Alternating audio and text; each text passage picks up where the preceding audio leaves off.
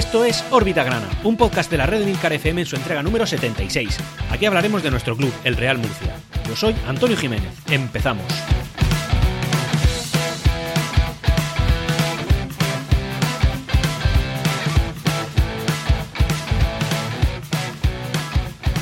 Hola, bienvenidos a todos una semana más a esta nueva entrega de, de Órbita Grana una entrega en la que yo me las prometía bastante más contento, no sé por qué tenía la sensación de que iba a ser una gran semana, una semana mm, espléndida en lo deportivo, que nos iba a venir todo de cara, todo favorecido, pero que al final la realidad es otra, es muy distinta y la realidad básicamente es que soy murcianista. Y si soy murcianista, pues es tengo que sufrirlo, tengo que sufrirlo. ¿Cómo van a ser las cosas fáciles con el Real Murcia?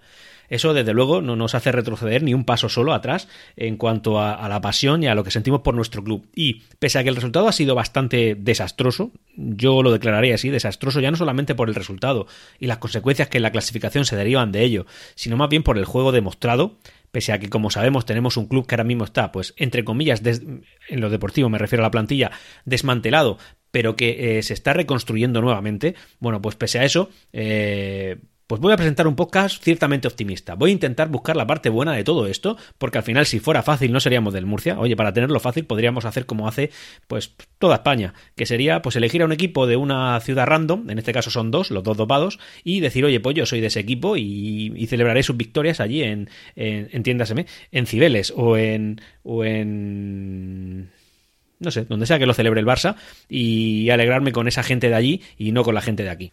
Yo eso me niego, me niego en rotundo. Yo soy del Real Murcia y me gusta sufrir con el Real Murcia y no alegrarme con otros equipos cualquiera random. Me da igual. Oye, un mal resultado, un mal partido, unas sensaciones bastante desastrosas, pero soy del Murcia y estoy contento. Dicho eso, vamos a pasar a la, bueno, pues a, la información social que nuestro Real Murcia ha desprendido, que por suerte, y siempre que es así, sinceramente me siento bien, me siento contento porque significa que nuestro club no ha dado muchos problemas, entre comillas, sino que vamos a hablar más en eh, eh, la parte deportiva. Así que, como digo, vamos a la social, cortita, y pasamos después a la deportiva. Bueno, tenemos tres entradas en esta sección. Eh, bueno, pues en la primera vamos a comentar pues una mala noticia, teniendo en cuenta, y como todos somos conscientes de la realidad que estamos viviendo, bueno, pues a la vuelta de la esquina nos espera una enfermedad que si somos lo suficientemente responsables y tenemos la suficiente pericia, vamos a conseguir evitarla, pero si no, pues nos la vamos a encontrar de frente. Y sobre todo se la encuentran de frente pues la gente que se encuentra en primera línea de batalla, que son básicamente los médicos, las enfermeras y la gente que trabaja en un hospital. Por eso, y de una manera merecidísima, son los primeros que se benefician y que deben hacerlo de las, de las nuevas vacunas. Bueno, pues en este caso, pues decir que nuestro anterior presidente, Chemal Mela, como bien sabéis, es médico, además un médico reputado dentro de la región de Murcia, ha comunicado que ha dado positivo por COVID. Eh, es una persona que durante todo el tiempo que ha estado, eh, como digo, en primera línea, no se ha contagiado en ningún momento, pero cuando le han ido a suministrar la primera dosis, ya suministrada, bueno, pues se ha contagiado el hombre y ya no le van a poder dar la segunda y ahora le toca pasarlo. Por suerte es una persona joven, una persona fuerte, eh, complexión ruda y va a ser difícil que esto se lo lleve por delante, pero en cualquier cosa, en cualquier caso, desde órbita grana. No tenemos más que agradecerle todo lo que hace por nosotros, ya no solamente dentro del ámbito Real Murcia, sino del ámbito de la sociedad y eh, desearle una pronta recuperación y que de aquí salimos más fuertes. Y posiblemente él saldrá ya con cierta, eh, cierta inmunidad a la, a la enfermedad y por tanto estará más cerca de cuando pueda vacunarse, que ya imagino que será más adelante, pues será una persona que ya no lo va a pasar más. Así que, en cualquier caso, esto lo que nos enseña es que lo que tenemos que ser es prudentes, es tener que cumplir con todas las recomendaciones que se nos hacen de una manera estricta, estricta, más como se están poniendo las cosas. Sí que es verdad que los casos en la región de Murcia están a una altura de estas que no sospechábamos al principio, pero es verdad que se empieza a aplanar la curva por arriba. Y al ir aplanándose significa que cada vez hay pues menos contagios día a día. Eso no quita que, nos relajemos en absoluto. Ya sabéis cómo está el tema y por favor, ser responsables. Eh, los murcianistas somos duros, lo sabemos, pero aún así tenemos que aguantar. La segunda parte de esta parte social es, quería hablar en concreto de un aficionado. Es una cosa que no suelo hacer, pero creo que en este caso merece una excepción. Merece una excepción por lo mucho que ha hecho por el club, por lo mucho que sigue haciendo y también por una serie de tweets que ha publicado y que creo que son, pues bueno, pues creo que son murcianismo en vena, directamente, murcianismo en vena. Esta persona es eh, Gavin Pierce, eh, conocido eh, dentro del, mundillo murcianista como el Guiri. lo podéis seguir en Twitter en arroba er-guirito. Guirito, evidentemente, con GU, por favor, no me seáis, no me seáis lentos. Dicho eso, es un murcianista reconocidísimo y eh, ya no solamente por el hecho de, que suene y de que además sea, pues quieras que no, un, un trébol de cuatro hojas dentro de la afición, en, cuanto a que es una persona que no es de Murcia, no es de España, pero él, pues, eh, acogió a, nuestro club, al Real Murcia, como si fuera suyo. Y de hecho demuestra más, murcianismo que, más murcianismo que cualquiera de nosotros. No estoy poniéndole una vara de medir, pero creo que es una persona comprometida. Él está de, voluntario en el club, barriendo el estadio, ayudando con el, con el tema del, gel hidroalcohólico cuando con los dos partidos que hemos podido ir al estadio. En fin, una persona murcianista de los pies a la cabeza y por supuesto creo que, que esto tiene que tener un reconocimiento por parte del club. Bueno, a todo esto lo digo porque al final él lo que ha hecho es eh, animar eh, por Twitter a suscribir préstamos convertibles del Real Murcia. Como sabéis, se pueden hacer por un importe de, si mal no recuerdo, 5.000 euros, en, bloques de 5.000 euros, y tú compras un préstamo de esos convertibles y luego, más adelante, cuando llegue el momento de la liquidación, pues se convierten en acciones del Real Murcia. Y él, pues... Eh, consta que las ampliaciones, en las anteriores ampliaciones de capital, pues metió pues el dinero que el hombre buenamente pudo y quiso, y ya os digo que es una cantidad bastante enorme, bastante grande para lo que otros hemos podido poner y hemos puesto de hecho, y eso no deja más que reflejar el, ya no, ya no solamente el verdadero grado de murcianismo del que, al que estamos hablando, eh, sino que también dice el compromiso y cuánto esta persona cree en el club.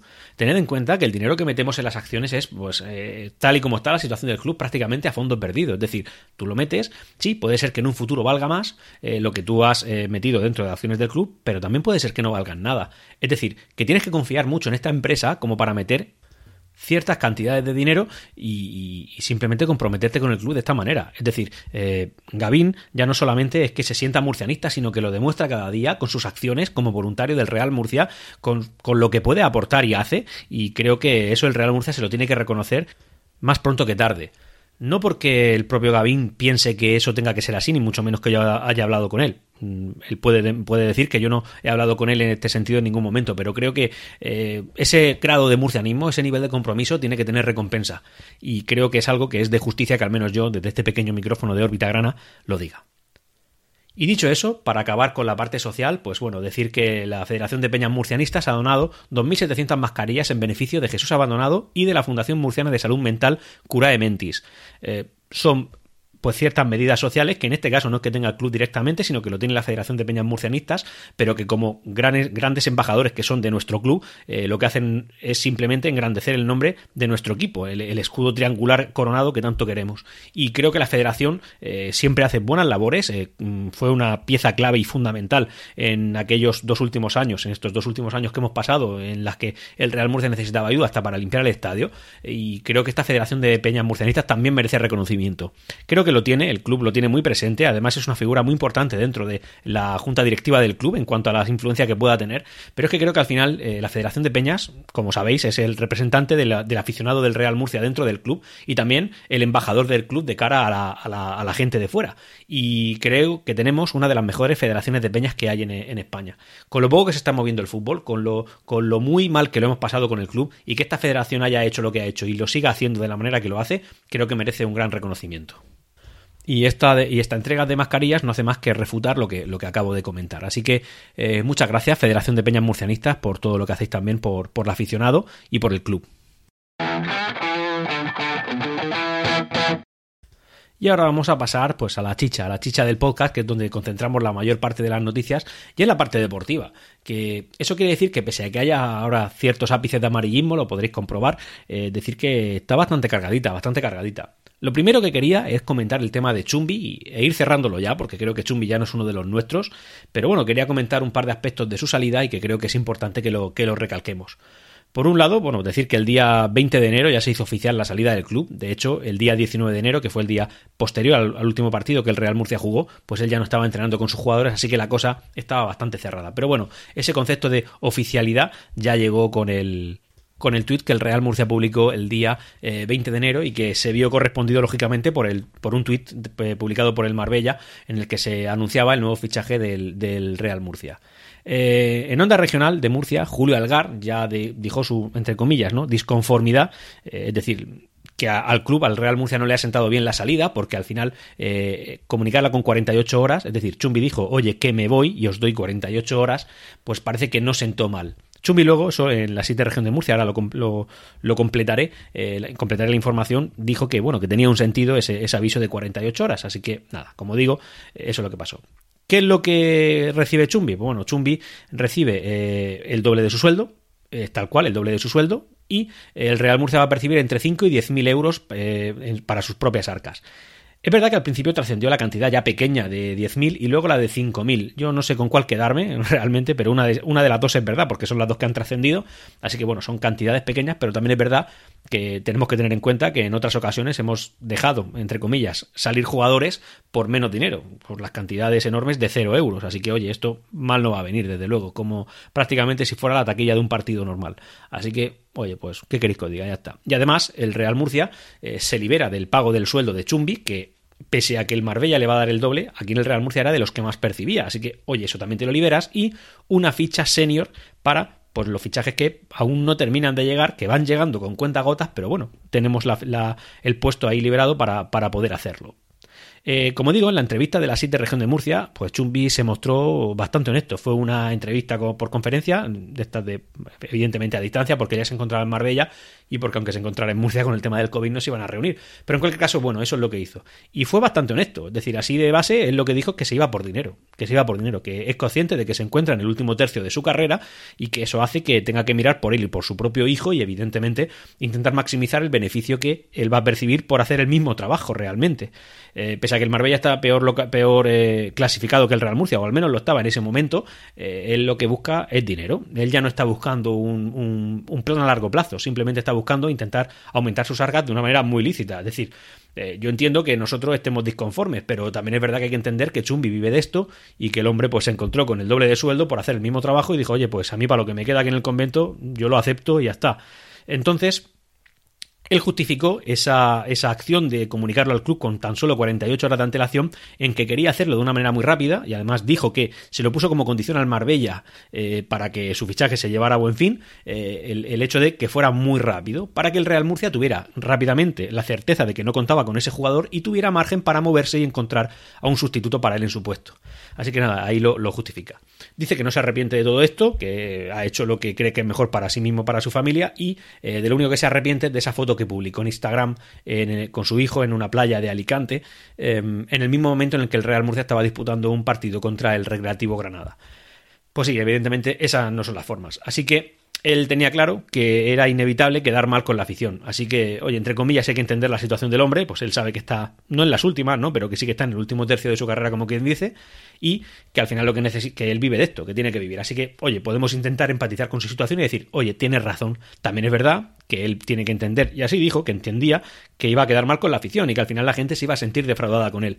Pero bueno, él mira por los suyos. Vale, de acuerdo, pues ya tenemos aquí un jugador más del montón que no va a quedar para la historia del Real Murcia, ni mucho menos, un jugador por el que el Real Murcia lo dio todo, eh, lo dio todo porque lo fichó lesionado, que deciros, es que es así, y que ahora pues este jugador ha dejado al Murcia tirado en la estacada.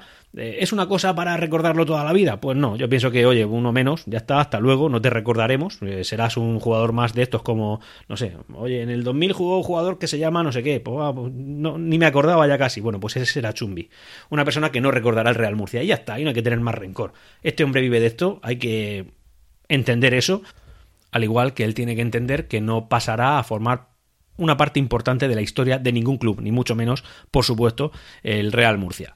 ¿Hemos perdido mucho? Pues hombre, si nos atenemos al partido que hemos hecho justo después de su salida, podemos decir que sí, pero también os digo que en el partido contra el Recreativo Granada, que ganamos fuera de casa, él no estaba. O sea que realmente creo que esto es una cosa que adiós, Chumbi, y que venga otro que lo sustituya igual o mejor. Y creo que eso va a suceder, porque sinceramente, que Chumbi no era para tanto. Yo no entendía el, el, afán que le teníamos algunos, pero yo desde luego no me incluyo en ese grupo. Yo no le tenía ningún afán a este jugador. Es un jugador de treinta y tantos que no ha hecho prácticamente nada en su carrera. Consiguió su mejor racha fue en el, en el iba a decir Lorca Deportiva, en el Lorca Club de Fútbol, este que ahora está en tercera división, que era la olla Lorca, y ya está. Y, y antes de eso, pues hizo poco y después de eso no ha hecho nada. Así que bueno, pues ya está. Ha empezado en el Marbella marcando, pues muy bien, esa suerte que te has llevado, pero que tampoco esperen mucho. Tú y yo, murcianistas, lo sabemos. Así que, dicho eso, tema Chumbi cerrado. Ya para mí, Chumbi no está en el Real Murcia, no es uno de los nuestros y ya no eh, voy a comentar nada más de él.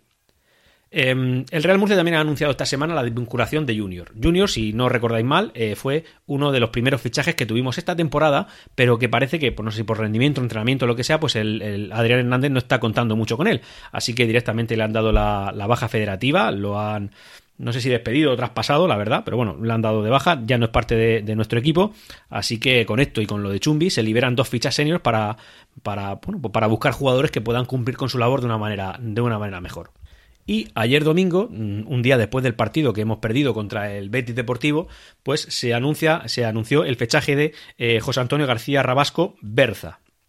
¿Quién es Berza? Bueno, pues es un mediocentro oriolano de la ciudad alicantina de Orihuela, más murciana que alicantina, pero bueno, Orihuela al fin y al cabo, que viene del, sur de la región. Tiene 34 años, ha jugado en primera división, segunda, segunda B, en equipos como el Villarreal, Reque, Orihuela, Albacete, Rayo Majadahonda, Almería y Levante, y por la fama que le precede, pues es un jugador mm, con mucha experiencia, reconocido en esta categoría, de una calidad alta. Creo que nos da ese salto de calidad que estamos buscando con cada uno de los fichajes. Creo que aquí lo hemos conseguido y que, bueno, viene con muchas ganas de contribuir y, por supuesto, nosotros de que contribuya, porque visto lo visto, nos va a hacer falta y ya estamos, pues hombre, estamos en, no en el, último tercio de la liga, pero sí eh, rozando ya ese punto. Así que creo que va a ser un gran fichaje. Eh, también comentar que Pablo Aro, como bien sabéis, el Murcia le dio la baja federativa porque iba a estar un tiempo de baja y bueno, eso ya se ha concretado, pese a que el futuro es incierto, ya sabemos que tras la operación los médicos le han estimado entre 3 y 4 meses de baja, es decir, lo que queda de liga prácticamente, bueno, de fase seguro y de liga prácticamente seguro está ya, está ya finiquitado. En cualquier caso, ya el Real Murcia se lo ha contemplado con la baja federativa que le dio, así que, que, que adelante. Y también comentar, antes de ya ir pasando a otras cosas más concretas en cuanto a movimientos de jugadores, pues bueno, Carlos Palazón, como sabéis, la polémica que le en la que se ha visto envuelto durante la pandemia por una fiesta que hizo, si en Mula o en Bullas, ya no lo recuerdo, creo que Bullas, y que, bueno, salió en todos los medios de comunicación, bueno, pues decir que eh, él la verdad es que ha tenido su castigo por parte del club. Eh, me consta que ha sufrido, que lo, que lo ha padecido, Evidentemente se lo ha merecido, que queréis que os diga, es así. Pero bueno, que él ha declarado ya que ha aprendido mucho de todo lo que ha ocurrido y que no, y que ya se siente preparado y que, en fin, evidentemente no podemos, no podemos, eh, ¿cómo decir? Eh, penalizar ya mucho más a este jugador. El jugador ha tenido su castigo, lo ha pagado, así que vamos, en cuanto al murcianismo se refiere, borrón y cuenta nueva, empezamos, evidentemente, por Dios, Carlos Palazón, no vuelvas a cometer un error de esta magnitud, porque creo que eso ya no tendría perdón. Y, nada, oye, sigue siendo uno de los nuestros, adelante, y, por supuesto a rendir, que es al final lo que, lo que estamos, estábamos comentando. Y antes de hablar del, partido que hemos jugado contra el Betis Deportivo, quería comentar una efeméride que ha sacado a la luz una cuenta de Twitter, ya la he nombrado alguna vez, que es arroba númerosgrana, que de vez en cuando tiene, habitualmente lo tiene, pero bueno, de vez en cuando tiene algún tweet sobresaliente en el cual pues te quedas ahí con, en fin, con, el punto de, pensar en lo que ha dicho y, oye, tiene razón el hombre. Decir que el día 19 de enero, es decir, esta semana pasada, eh, hacían 35 años que Vicente Carlos Campillo dirigía su partido número 39 con el Real Murcia y es el último, el último entrenador murciano que llega a esa cifra. ¿Vale? O sea, el único, el único entrenador murciano que había llegado a esa cifra de 39 partidos con el Real Murcia era Vicente Carlos Campillo. ¿Vale? ¿Y por qué esta efeméride es tan importante? Bueno, porque es que resulta que Adrián Hernández, entrenador murciano, en el partido contra el Recreativo Granada llevaba, llegaba también a esa cifra de 39 partidos. Es decir, Adrián Hernández, mm, salvo el Catombe y una cosa ultra inesperada, pues el próximo partido que disputemos en Liga será el entrenador murciano con más partidos a sus espaldas dirigiendo al Club Grana, al club de la región, al club más importante de eh, toda la provincia. Así que, Adrián Hernández, enhorabuena, ya eres parte de la historia murcianista, ya lo eras, pero ahora ya eh, lo eres eh, con números. Dicho eso, vamos a hablar ya del partido contra, contra el Betis Deportivo, en el cual, y os soy sincero, honesto y voy a ser rápido en esto, no voy a comentar mucho, porque sinceramente no hay mucho que comentar, no hay mucho con lo que quedarse. Es más, rectifico, no hay nada con lo que quedarse de ese partido. Y como no hay nada, pues tampoco tenemos que hacer eh, más leña del árbol caído y simplemente comentar los errores que hemos podido tener, así a grandes rasgos, y decir que los vamos a mejorar porque somos el Real Murcia. Y somos conscientes, igual este toque de atención, a ver, este partido para mí se plantaba como uno de los partidos más importantes que podían haber. ¿En qué sentido? Bueno, pues en el sentido de que nosotros éramos cuartos, que estábamos a tres puntos del primero y que dos puntos por debajo teníamos al Betis. ¿Eso qué quiere decir? Imaginaos la circunstancia en la cual el Real Murcia le hubiera ganado al Betis.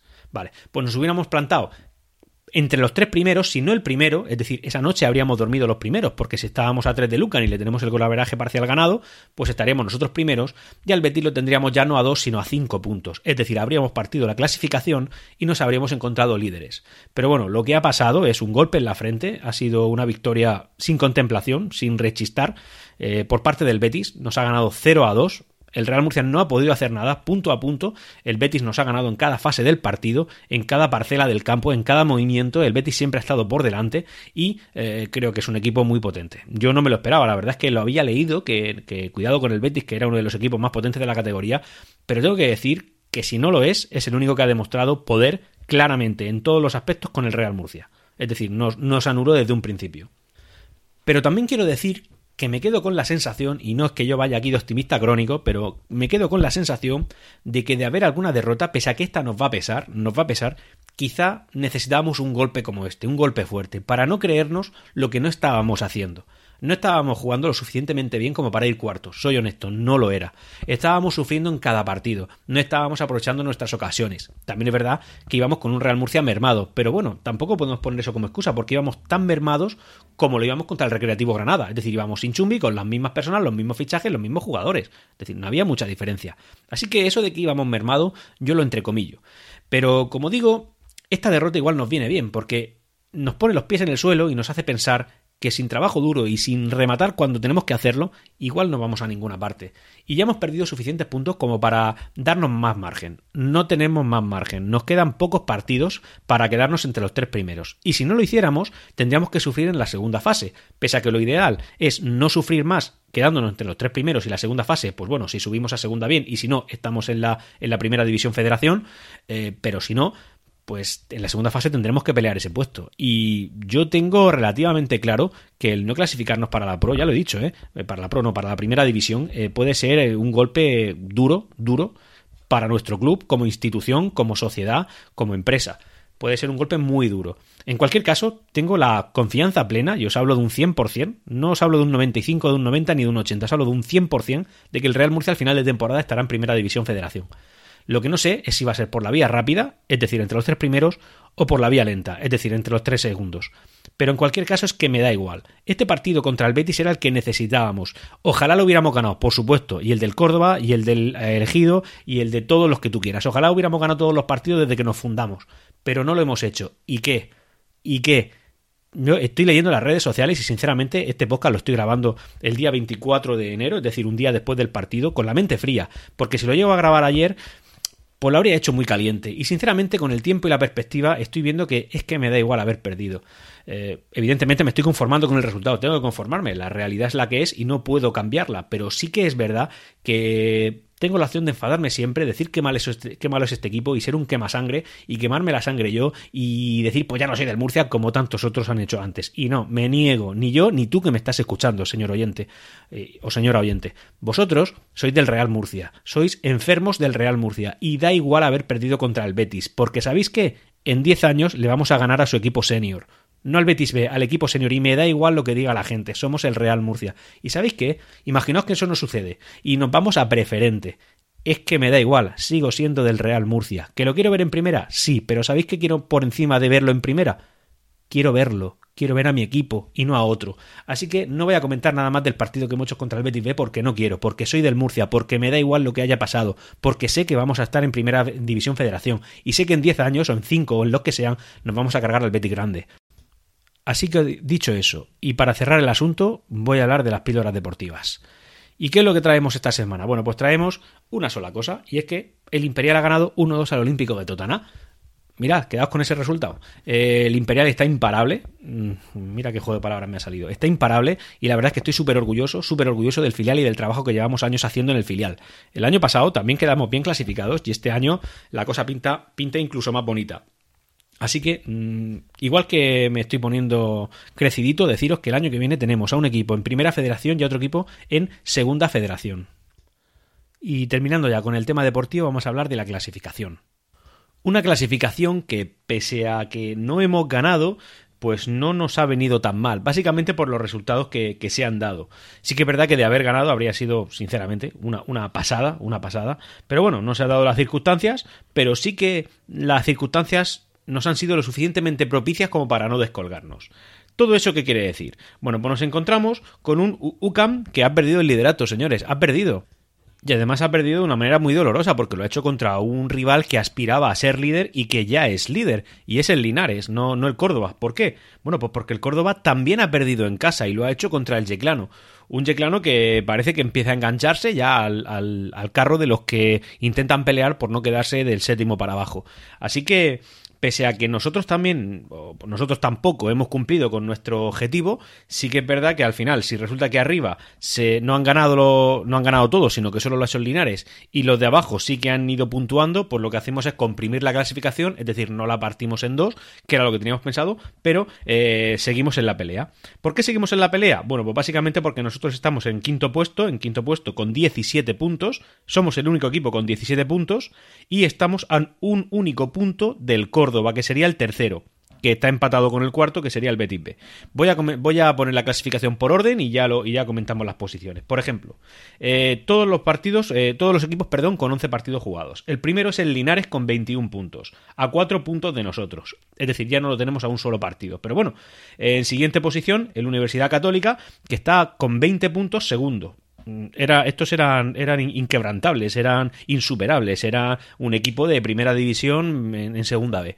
Pero ahí están, segundos. Eh, tercera posición, el Córdoba, Club de Fútbol, o perdón, la Unión Futbolística Cordobesa, siempre me equivoco con estas cosas, a un único punto de nosotros, empatado con el Betis B, con el, bueno, con el Betis Deportivo, cuarta posición. Nosotros quintos con 17 y ya inmediatamente por debajo de nosotros, una brecha de dos puntos, Sevilla B y eh, después del Sevilla B, que sería el que cierra la parte de los que pelearíamos por entrar en Primera División Federación, estaría con, en séptima posición con 13 puntos el Granada B, eh, en octava posición con 10 puntos, brecha de, de, 3 puntos elegido, y también el Yeclano, que ha pillado a, elegido. Es decir, ya no está totalmente descolgado, sino que está a 5 puntos del sexto puesto y a 3 del, del, del, séptimo, que sería el último que entraría en esa, en esa digamos, en esa clasificación roja, ¿no? En la peligrosa. Y el Lorca, que vuelve a no ganar, ha empatado con el Ejido y eh, está a 5 puntos. Eh, este está ya a 10 puntos del sexto puesto, es decir, el Lorca da por hecho que acabará con lista porque, porque es muy raro y algo muy gordo tiene que pasar. De hecho, han hecho algunos fichajes y parecen no estar dando resultados, así que eso sería... Esa sería la clasificación. Mm, ¿Yo qué conclusiones traigo de aquí? Eh, traigo que, pese a que no hemos ganado, y evidentemente no es el resultado que nos gustaría haber cosechado, sí que seguimos en la pelea. Y seguir en la pelea significa que ahora hemos perdido. ¿Y si después ganamos dos seguidos? Oye, ganar dos seguidos no es una locura pensar que puede suceder, y más con los fichajes que acaban de, que acaban de llegar.